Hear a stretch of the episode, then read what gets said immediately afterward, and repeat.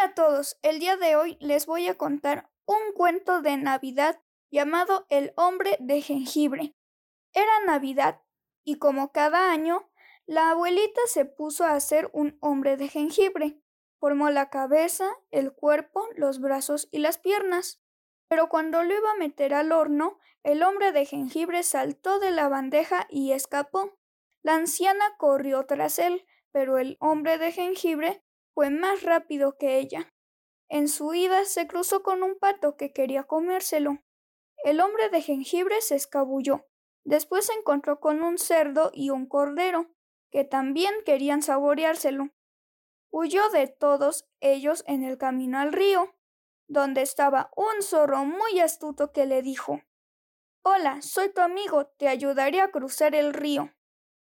El hombre de jengibre se echó encima de la cola sedosa del zorro, y éste salió nadando por el río.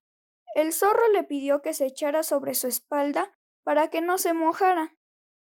Nunca me alcanzarán, exclamó el hombre de jengibre, y en ese momento el animal echó la cabeza para atrás, tiró al hombre de jengibre en el aire y lo dejó caer en la boca.